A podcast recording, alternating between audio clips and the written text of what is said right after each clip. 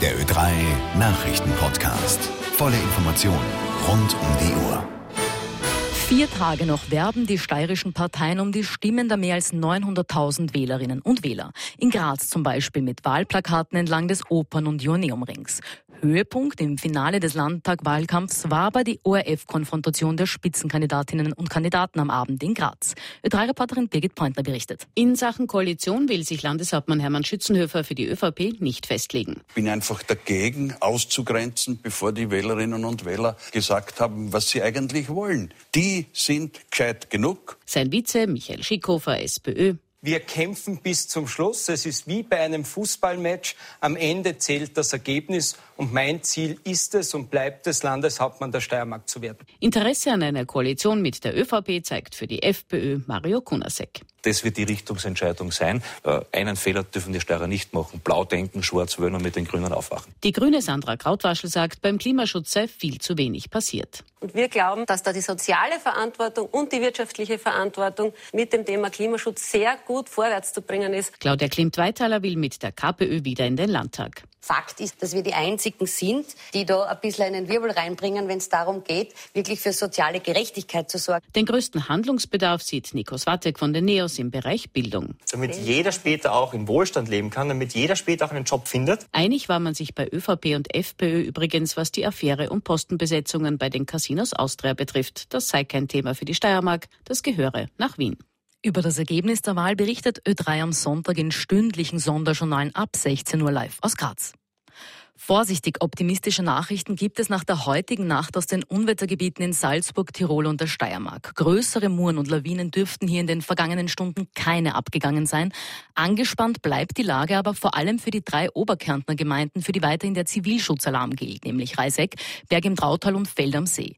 In Feld am See mussten 15 Häuser evakuiert werden, 50 Bewohner sind in Sicherheit gebracht worden, denn 400 Meter über dem Ort droht jetzt ein gewaltiger Felsbrocken abzustürzen. Zum weiteren Vorgehen sagt Feuerwehrkommandant Wolfgang Mayer. Wir werden heute in der Früh mit Wildbach und auch mit den Spezialisten schauen, wie wir diesen Stein sprengen können, also zerkleinern können, der im Hang oder im Bachbett nicht zum Sichern ist.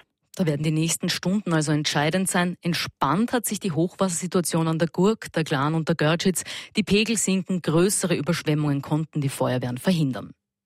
Mehrere Festnahmen gibt es rund um das Ibiza-Video nach Razzien in Wien und Salzburg. Die Ermittlungsbehörden halten sich mit den Details noch zurück, aber Ö3 ist eine Festnahmeanordnung zugespielt worden. Demnach geht es um Erpressung und schweren Betrug. Einem Teil der Tätergruppe wird vorgeworfen, Ex-FPÖ-Chef Heinz-Christian Strache mit nicht veröffentlichten Teilen des Ibiza-Videos erpresst zu haben. Lernsieg. Die App zur Lehrerbewertung ist nach vier Tagen offline gegangen wegen Hasspostings gegen den 18-jährigen Initiator der App, sagen die Appmacher. Kritisch sieht die App-Bildungsministerin Rauskala. Sie lässt die App jetzt von einem Datenschutzexperten überprüfen, denn es bestehe die Sorge, dass private Daten fälschlich verwendet werden. Ö3-Reporter Max Bauer, wie geht es denn jetzt weiter mit der Lernsieg-App? Guten Morgen.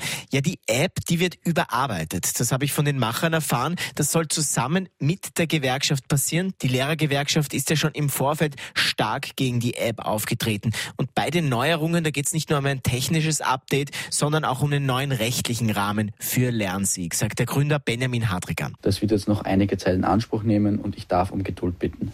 Es soll einige Tage bis Wochen dauern, bis die App dann wieder online geht. Euro-Blamage für Österreichs Fußballnationalmannschaft am Abend gegen Lettland 0 zu 1 endet das Spiel in Riga. Ö3-Reporter Adi Niederkorn. Einen schönen guten Morgen aus Riga. Hat Teamchef Foda wenigstens Erkenntnisse ziehen können? Er hat ja sehr viel ausprobiert. Ja, wahrscheinlich zu viel. Neun Stammspieler haben gefehlt. Viel Positives war leider nicht dabei. Die Spieler, die stellen alle den Anspruch, dass sie von Beginn an spielen wollen. Und da muss ich einfach auch auf dem Platz mehr erwarten können. Jeder hatte die Möglichkeit, heute sich auch ein bisschen zu präsentieren, sich zu zeigen, auch im Hinblick auf die EM 2020. Jeder muss einen Zahn zulegen. Überzeugt haben Foda gestern Dragovic und Bosch, aber auch Torhüter-Debütant Perwan und Onisivo. Hat diese Niederlage jetzt Auswirkungen auf die Euro-Auslosung am 30. November?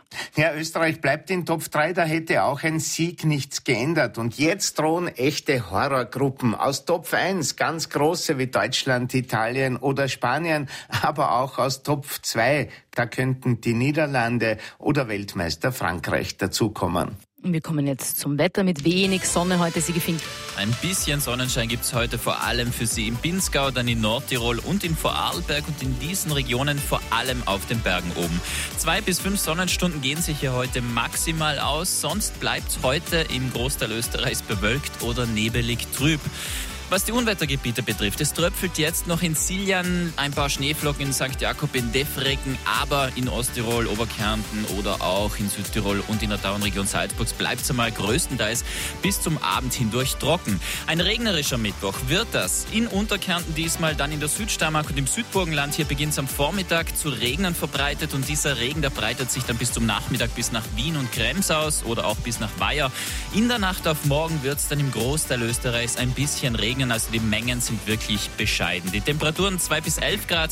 In den Landeshauptstädten messen wir jetzt 2 Grad in St. Pölten, Linz und Salzburg, 3 Grad in Innsbruck, 4 Grad in Bregenz, 6 Grad in Graz und Klagenfurt und 8 Grad in Wien und Eisenstadt. Also wieder mal eine frostfreie Nacht. Danke, Sigi. Die aktuellen Nachrichten gibt es immer zur vollen Stunde im Hitradio Ö3. Und noch mehr Ö3 Podcasts gibt's auf oe3.orf.at slash podcast.